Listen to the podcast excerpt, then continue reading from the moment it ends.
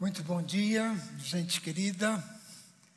É um privilégio para mim poder participar dessas conferências no mês de janeiro, tratando sobre profecia bíblica. É um dos meus assuntos prediletos, evidentemente é um dos mais difíceis da Bíblia, então eu me sinto muito responsável e é com muito temor e tremor que eu assumo o púlpito para dizer alguma coisa a respeito de profecia bíblica.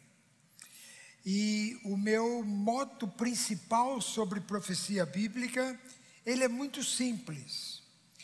E, e ele se presta para todo tipo de profecia que a gente encontra na palavra de Deus.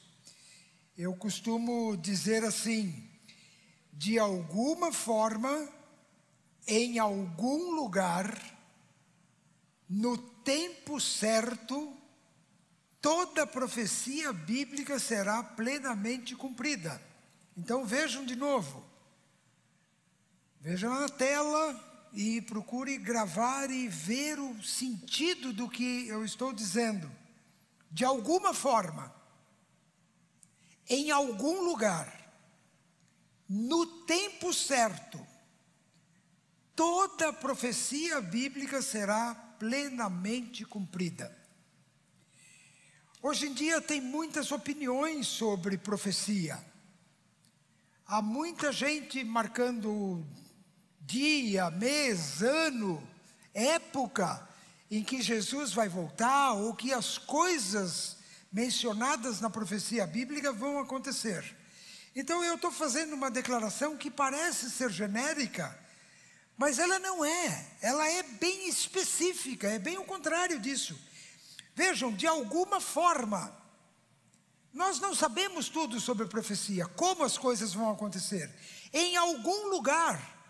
Então há muita discussão sobre Sião, sobre Israel, sobre Judá, sobre o, o, o, o, Oriente Médio, sobre as nações da terra, sobre todos os povos, línguas e tribos. Nós vamos ouvir sobre isso mais ou menos na, um, um pouco mais na terceira mensagem. Mas em algum lugar, o que Deus disse que aconteceria, vai acontecer. E vai ser no tempo certo. Não é no tempo que a gente escolhe, é no tempo de Deus. Deus escolheu. Deus é quem administra a profecia bíblica. Então, toda profecia bíblica será cumprida. E junto com esse moto a respeito de profecia bíblica, que é uma declaração de fé na profecia bíblica, eu estou assumindo outros três compromissos que eu quero também assumir diante de vocês. O primeiro deles é um compromisso intelectual.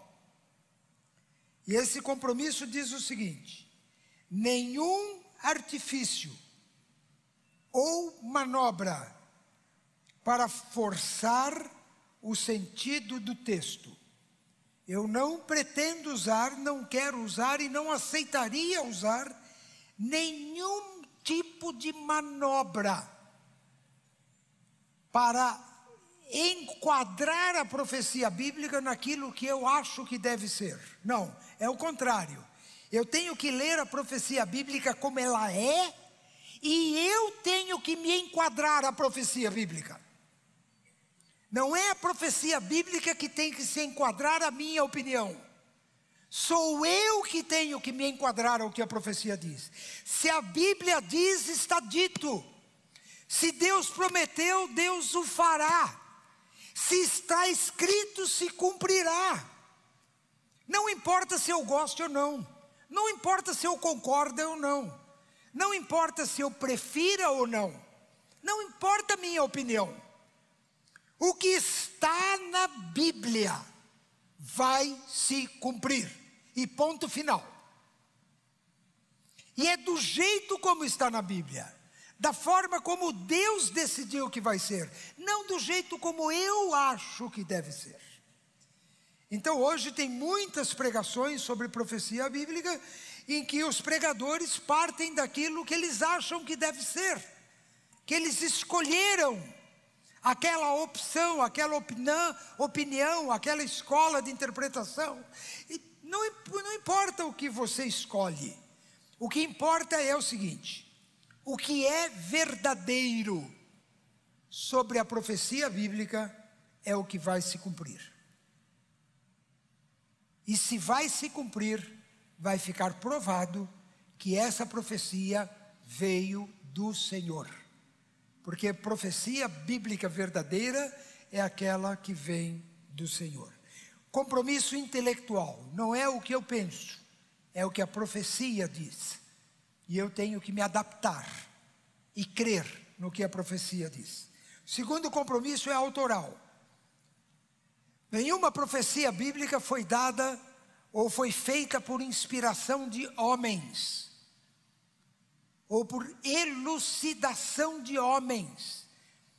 Toda profecia bíblica é da autoria e tem o aval divino de Deus. Deus foi quem falou. Deus que através do Espírito Santo inspirou os seus profetas para escreverem o que ele queria que eles escrevessem. Então, essa profecia vai se cumprir do jeito de Deus, no tempo de Deus e na forma de Deus. E o terceiro compromisso é um compromisso natural. Eu vou dar preferência pelo entendimento simples, direto e objetivo daquilo que está escrito.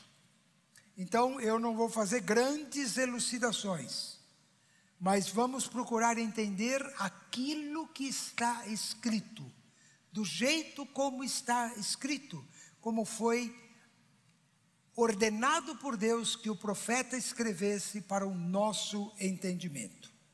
Então, o título desta série é sobre símbolos e enigmas da profecia bíblica. A Bíblia tem muitos símbolos, como também tem muitos enigmas. Essas coisas são comuns e eram comuns lá no Oriente, aonde a Bíblia realmente aconteceu na sua maior parte. Então, símbolos e enigmas fazem parte da profecia bíblica. E é o nosso papel procurar compreender o que esses símbolos e essas, esses enigmas significam. A Bíblia tem muito de simbologia e tem muito de enigmas. Por exemplo, Jesus falou muitos enigmas através de parábolas. E ele mesmo disse que a maioria do povo não iria entender aquelas parábolas. As parábolas são um tipo uh, literário de enigma. E símbolos também são um tipo literário de enigma. E nós devemos então dar a devida compreensão aquilo que é simbólico e aquilo que é literal, né? A profecia em si ela é sempre maior e mais importante do que os símbolos e os enigmas. A profecia em si é maior do que os símbolos e os enigmas. Não é nunca o contrário. O símbolo nunca é mais importante do que a, a verdade da profecia que está por trás. E a boa compreensão dos símbolos e dos enigmas nos ajudam a compreender a profecia em si. Nós não devemos dar ao simbolismo nenhum entendimento maior do que a própria Bíblia dá, e nem importância maior. Ele é um meio, ele é um instrumento para a gente compreender a grande verdade de Deus e da sua profecia. Então, ah, no Velho Testamento, nós percebemos que por causa de tropeçar nos símbolos e na linguagem simbólica e nos enigmas da palavra de Deus, o próprio povo de Israel acabou se confundindo na identificação do Messias. Vejam na tela novamente o título da nossa série: Símbolos e Enigmas. O povo judeu na época de Jesus não entendeu a pessoa de Jesus com o símbolo do Cordeiro de Deus, o Messias Cordeiro de Deus. E o enigma que era o grande Deus, Criador dos céus e da terra, Criador do universo, se fazer como se fosse uma ovelhinha que foi levada para o matadouro. E porque eles não compreenderam esse símbolo, eles rejeitaram Jesus como Messias. Então, a profecia, ela é um gênero literário que usa muito enigmas e profecias. Na verdade, nós também precisamos entender que não cabe a nós definirmos o sentido dos símbolos e dos enigmas. Deus não deu os símbolos e disse para nós assim: agora vocês vejam esses símbolos que eu estou usando na profecia e vocês escolhem o que vocês interpretem do jeito que vocês quiserem. Deem vocês mesmos aos símbolos ah, o significado que vocês preferirem. Não. A própria palavra de Deus revela o significado desses símbolos. Nós não devemos escolher o significado, não nos foi dado esse papel. A Bíblia vai explicar por si mesma qual o significado desses símbolos, quando ela quer que a gente saiba o significado desses símbolos. Vejam o que está escrito em 1 Coríntios capítulo 2, versículos 13 e 14. Disto também falamos, não em palavras ensinadas pela sabedoria humana, mas ensinadas pelo Espírito de Deus, conferindo coisas espirituais com espirituais, conferindo com as, a própria palavra de Deus. Bíblia com Bíblia, texto bíblico com texto bíblico, verdade com verdade, conferindo coisas espirituais com espirituais. Ora, a pessoa natural que não tem o Espírito de Deus, que não tem a mente de Cristo, que não tem olhos para enxergar o que está escrito, não aceita as coisas do Espírito de Deus. Porque eles são loucura e não pode entendê-las, porque elas se discernem entre si espiritualmente.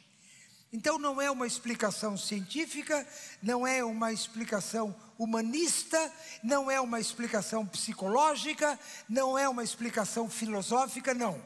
A profecia só se entende de forma espiritual, através da palavra de Deus. Não há compreensão da profecia bíblica fora da palavra de Deus.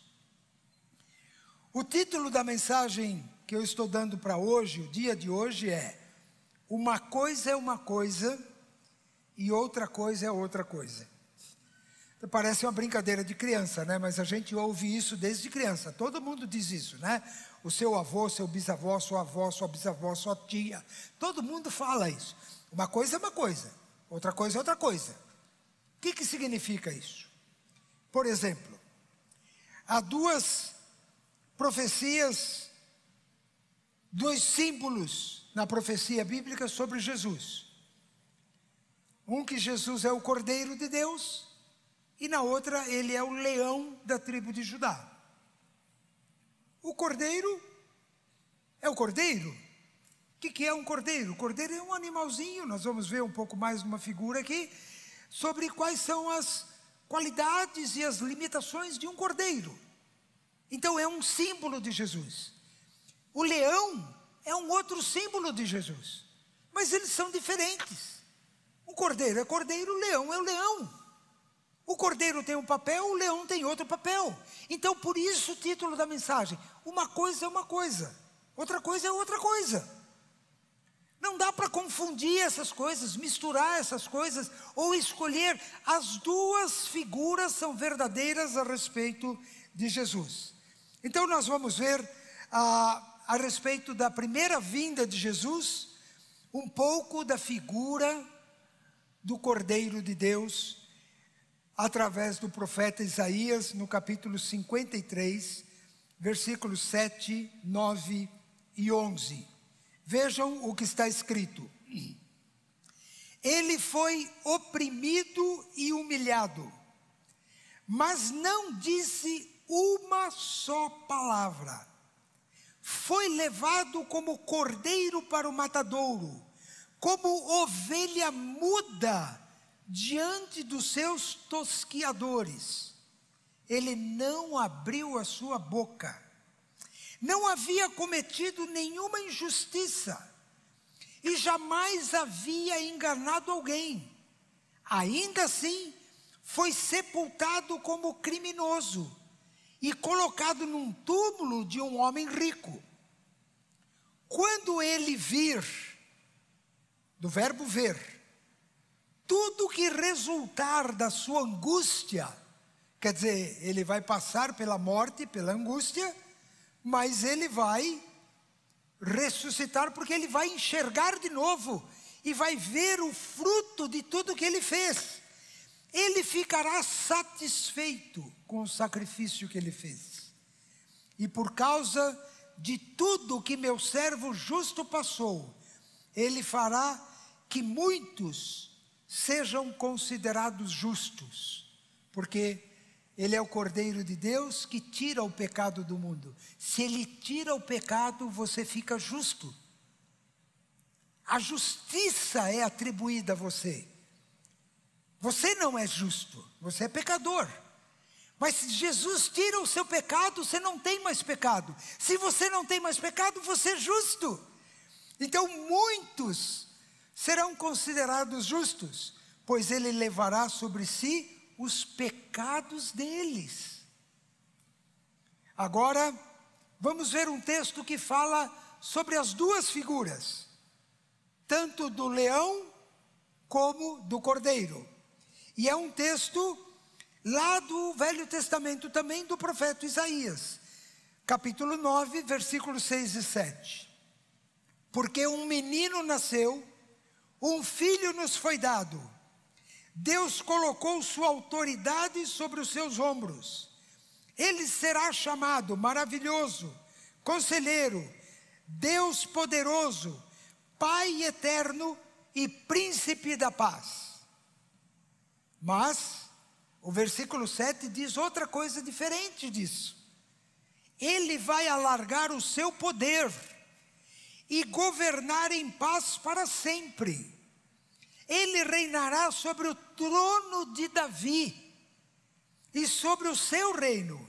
Ele estabelecerá e sustentará o reino com justiça e retidão, desde agora e para sempre. Tudo isso acontecerá, as duas coisas, o versículo 6 e o versículo 7. Tudo isso acontecerá porque esse é o desejo ardente do Senhor Todo-Poderoso. Eu gosto demais dessa última frase, porque ele fala isso sobre toda a profecia bíblica. Porque esse é o desejo ardente do Senhor Todo-Poderoso. Deus decidiu o que vai acontecer. Deus decidiu como vai acontecer. Deus decidiu onde vai acontecer.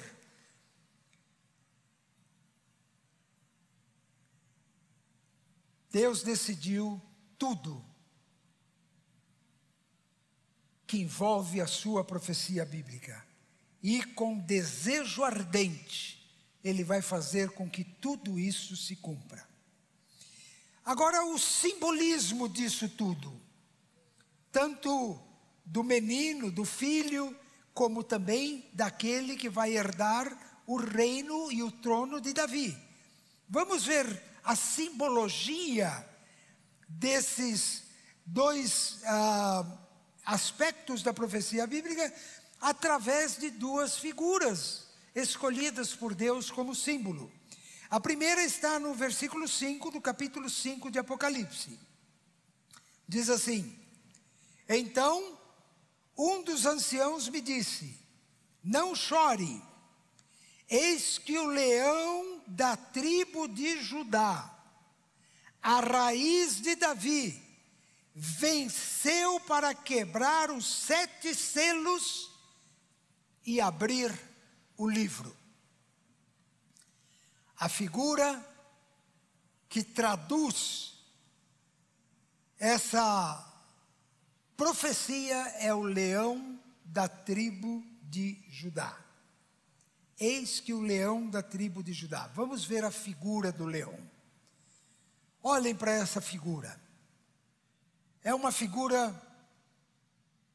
que nos lembra de algumas coisas, algumas características. O leão é uma figura forte, é uma figura majestosa. Se percebe que o leão é um animal que tem poder. Se percebe que é um animal que não teme nenhum outro animal. Ele não foge de nenhum outro animal. Ele pode enfrentar qualquer outro animal e eventualmente vencer qualquer outro animal. É uma figura extraordinária, a figura do leão. Essa figura se refere a Jesus quando diz que ele é o leão da tribo de Judá, o herdeiro do trono de Davi. Ele é da raiz de Davi. E ele virá para vencer e para estabelecer o seu reino. E a figura dele é a figura do leão. Agora vamos adiante, no versículo 6. Tem o versículo 5 de Apocalipse 5. E o versículo seguinte diz assim: Então eu vi um cordeiro que parecia ter sido sacrificado, mas que agora estava em pé, entre o trono e os quatro seres viventes, no meio dos 24 anciãos. E agora eu quero que vocês vejam a figura do cordeiro. Essa é a figura do cordeiro. Ele não está mais na cruz. Ele continua sendo cordeiro, mas ele ressuscitou. E a, a, sequência do texto vai dizer que o leão é o cordeiro e o cordeiro é o leão. O que que fez o cordeiro? O cordeiro foi sacrificado no nosso lugar.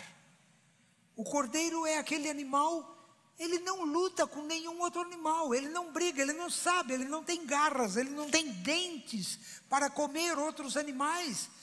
Ele, ele é um animal que parece que foi criado para ser morto. Ele é frágil, ele é dócil. O cordeiro é um animal criado para obedecer, para ser guiado, para ser pastoreado, para ser dirigido. E Jesus fez isso na sua primeira vinda, se submeteu a Deus, se submeteu ao sofrimento, à rejeição, à zombaria, a mentiras a seu respeito, heresias a seu respeito, afrontas a seu respeito. Ele foi chicoteado, ele foi maltratado, ele foi xingado, ele foi cuspido, ele foi colocado numa cruz não se defendeu, cordeiro mudo diante dos seus tosquiadores. A profecia está se cumprindo na cruz do Calvário. Mas não é o leão de Judá que está na cruz, é o cordeiro de Deus. O leão de Judá vem para reinar. São as duas figuras de Jesus. Ele veio como cordeiro, mas quando ele vier agora, ele não é mais cordeiro. Ele vem para vencer. Ele vem para matar, no sentido de que ele não vai ser morto, mas ele vai julgar e condenar e matar aqueles que são culpados e que não se arrependeram. É outra figura, é outra história, é outra vinda de Jesus. E o pior de tudo isso é que foi a má compreensão dessa profecia bíblica que fez com que o povo de Israel rejeitasse Jesus. Porque eles não aceitaram o Messias, Cordeiro de Deus, que tira o pecado do mundo. Eles estavam esperando o leão da tribo de Judá, que viria e assumir o trono de Davi ia livrar Israel dos seus opressores, especialmente o Império Romano, e iria estabelecer o reinado em Israel e em Jerusalém para sempre. Jesus não fez isso. Jesus não fez nada disso. Porque na primeira vez ele veio para morrer como Cordeiro de Deus que tira o pecado do mundo. Mas um dia ele virá como leão da tribo de Judá para fazer o que ainda falta fazer, conforme nós vamos ver também na palavra de Deus. Eu queria destacar alguns textos sobre a segunda vinda de Jesus, que na verdade fala da primeira e também fala da segunda, e que Jesus nos mostrou como que a gente tem que fazer essa diferença. Gente, os judeus não aceitaram o Cordeiro de Deus que tira o pecado do mundo. Hoje, muita gente, inclusive pastores, não querem aceitar o leão da tribo de Judá. Eles não querem aceitar que Jesus vai voltar como rei. Então, Israel pecou negando o Cordeiro de Deus. E hoje muita gente peca negando o leão da tribo de Judá, herdeiro do trono de Davi, que vai reinar em Jerusalém sobre todas as nações do mundo. Amém e amém. É isso que a Bíblia ensina. E está escrito de uma forma clara. Eu estou falando desse jeito porque os pastores que digam ao contrário falam desse jeito também. E eu não tenho nenhuma vergonha, nenhum temor e não me intimido em dizer o que é preciso ser dito. Erra do mesmo jeito quem nega o leão da tribo de Judá, como errou Israel, que negou o Cordeiro de Deus que tira o pecado do mundo.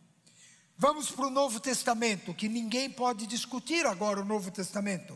Vamos ver o que o Novo Testamento diz em Lucas capítulo 1. Nós vamos, a partir do versículo 30, ver vários versículos aqui, especialmente versículos uh, 30 a 33.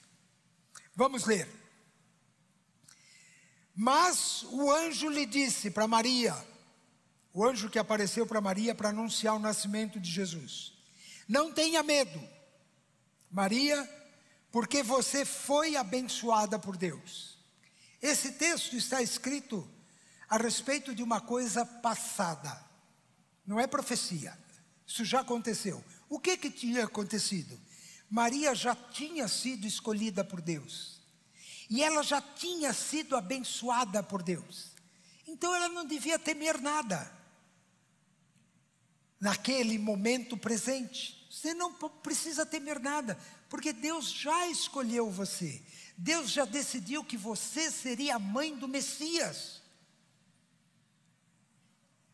E havia então uma profecia sobre o futuro imediato pelo qual Maria ia passar. E está no versículo seguinte, no versículo 31 e 32, nos dois seguintes. Você ficará grávida E ela até pensou como é que ela ia ficar grávida se ela não conhecia homem nenhum, não era nem casada, era noiva.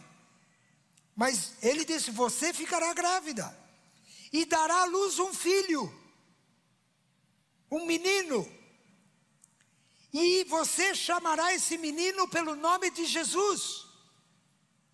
E ele será grande. Se chama Jesus. Nasceu o menino. E ele é grande, é tão grande que a história, especialmente a história ocidental, é dividida antes e depois de Cristo. Vocês já viram qualquer outra pessoa que teve a história da humanidade toda dividida em antes e depois dele? Só tem um, é Jesus. É antes de Jesus e depois de Jesus. E ele será grande. E será chamado Filho do Altíssimo. Até os demônios chamaram Jesus de Filho do Altíssimo. Profecia para o futuro imediato. Maria viu tudo isso acontecer, porque tudo isso aconteceu na vida de Jesus, quando ele estava neste planeta, nesta terra, na figura humana como homem, e veio para morrer na cruz no nosso lugar. Mas o versículo 33, que é a sequência do texto, fala coisas diferentes que é de um futuro remoto, um futuro lá para frente. Deus, o Senhor, lhe dará o trono de Davi, seu pai. Ele reinará para sempre sobre a casa de Jacó. E ele seria grande e ele seria chamado filho de Altíssimo. Tudo aconteceu exatamente como está escrito. Por que, que no versículo seguinte não vai acontecer? Por que, que é literal a primeira parte do, do versículo, ou o versículo anterior, e esse versículo 33 ele é simbólico? Não é simbólico, ele também é literal. Um dia acontecerá isso exatamente como está escrito: Deus lhe dará o trono de Davi, seu pai, e ele reinará para sempre sobre a casa de Jacó. Não está falando da igreja, Está falando do povo de Israel, está falando de Davi, o trono de Davi que fica em Jerusalém. Está falando do povo de Jacó, dos filhos de Jacó, das doze tribos de Israel.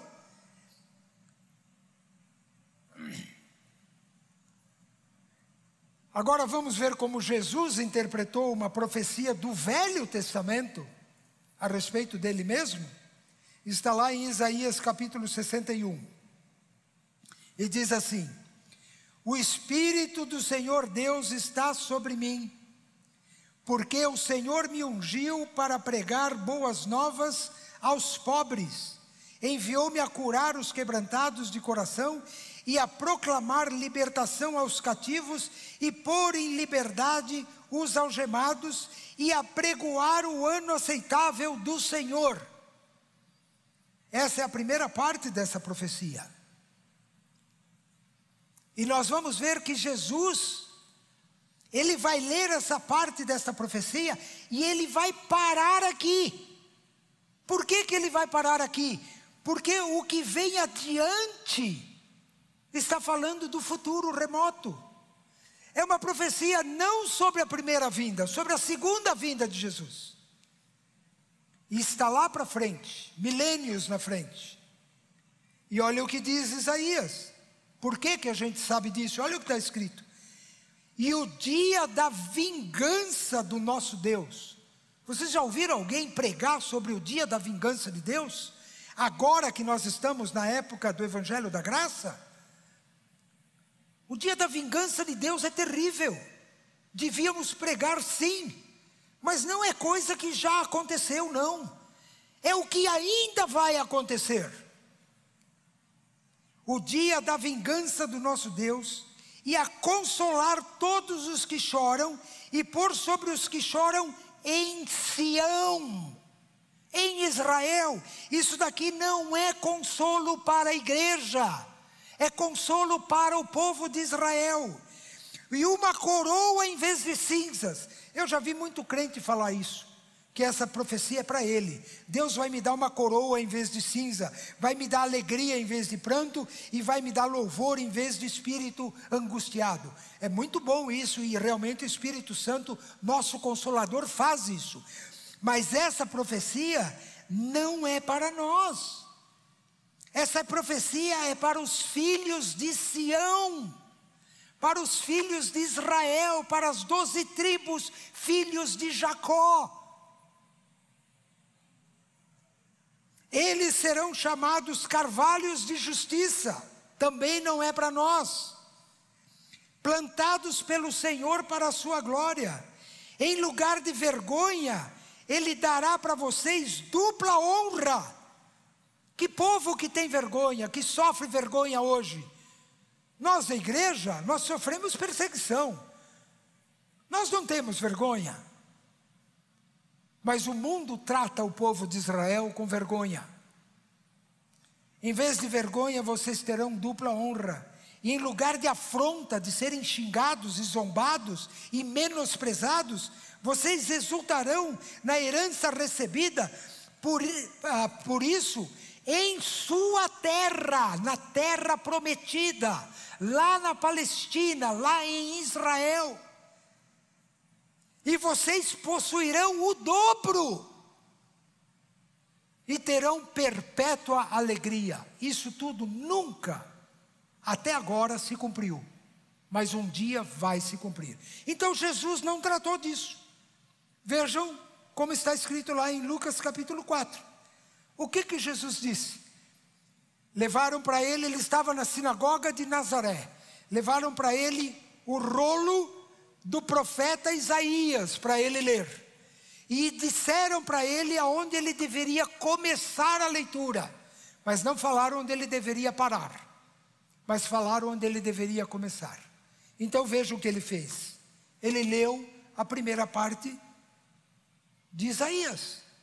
O Espírito do Senhor está sobre mim, porque ele me ungiu para evangelizar os pobres, enviou-me para proclamar libertação aos cativos, restauração da vista aos cegos, para pôr em liberdade os oprimidos e proclamar o ano aceitável do Senhor, o ano da graça, um ano em que você pode aceitar, ouvir o Evangelho e aceitar o Evangelho.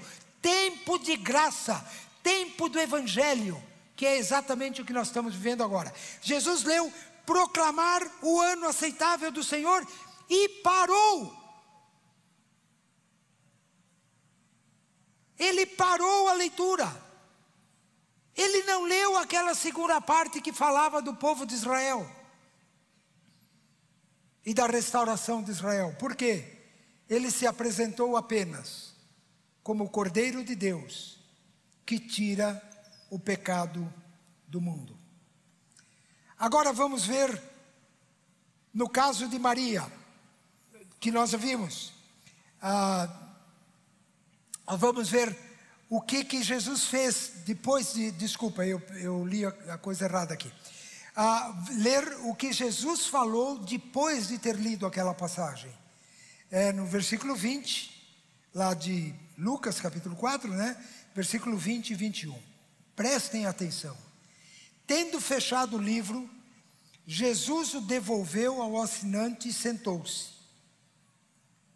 Na sinagoga, quando a gente lê ou ouve a leitura, a gente fica em pé. Na hora da pregação e do ensino, todo mundo senta, inclusive o pregador senta também. Então, Jesus fechou o livro, devolveu o livro para o, assistente e sentou-se. E todos na sinagoga tinham os olhos fixos nele. Queriam ver o que, que Jesus ia dizer. Então Jesus disse para eles: Hoje se cumpriu a escritura que vocês acabam de ouvir. Hoje se cumpriu, porque eu sou esse que faz tudo isso que a profecia de Isaías fala nos primeiros versículos. Agora, eu quero me dirigir ao fim e mostrar para vocês alguma coisa sobre duas etapas da vinda de Jesus. Uma etapa ele vem para a igreja, na segunda etapa ele vem para Israel. A vinda dele para a igreja também é conhecida como arrebatamento. Muita gente não acredita no arrebatamento. Eu não tenho problema com quem não acredita no arrebatamento, se ele puder tirar alguns textos da palavra de Deus. Porque os textos falam exatamente o que vai acontecer. Eu quero que vocês acompanhem a leitura de 1 Coríntios 15, 51 e 52. Mas eu lhes revelarei um segredo maravilhoso. Nem todos dormiremos, mas seremos transformados todos. Acontecerá num instante, olhem bem, num instante, num piscar de olhos, ao som da última trombeta Pois quando a última trombeta soar, aqueles que morreram ressuscitarão a fim de viver para sempre. E nós que estivermos vivos, também seremos transformados. Agora observem a leitura de 1 Tessalonicenses, capítulo 4, versículos 16 a 18. Porque o Senhor mesmo, dada a sua palavra de ordem, ouvida a voz do arcanjo, ressoada a trombeta de Deus, descerá dos céus, o Senhor mesmo descerá dos céus, e os mortos em Cristo ressuscitarão primeiro. Quem? Os mortos em Cristo, aqueles que morreram e eram crentes. Todos os crentes que estiverem mortos até o dia da vinda de Jesus, eles vão ressuscitar primeiro.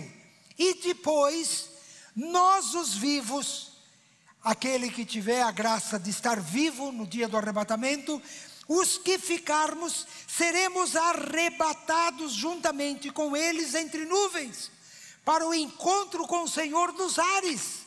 Não é aqui na terra, é nos ares. E assim estaremos para sempre com o Senhor. Portanto, consolem uns aos outros com estas palavras. Tem muitas coisas aqui, gente. A trombeta vai tocar, isso diz lá em Tessalonicenses, diz em Coríntios e diz em Apocalipse. Então é brincadeira que a trombeta vai, vai, vai tocar. Aqui diz o Senhor mesmo, dada a sua palavra de ordem, e está falando do arrebatamento. O Senhor mesmo, ele pediu para trocar a trombeta, ele chamou o arcanjo para anunciar que estava na hora. E diz que Ele mesmo, o Senhor, descerá dos céus para ressuscitar os mortos e levar para o encontro com Ele nos ares. Então, a primeira parte da segunda vinda de Jesus, a primeira etapa é que ele vem para a igreja, só para a igreja.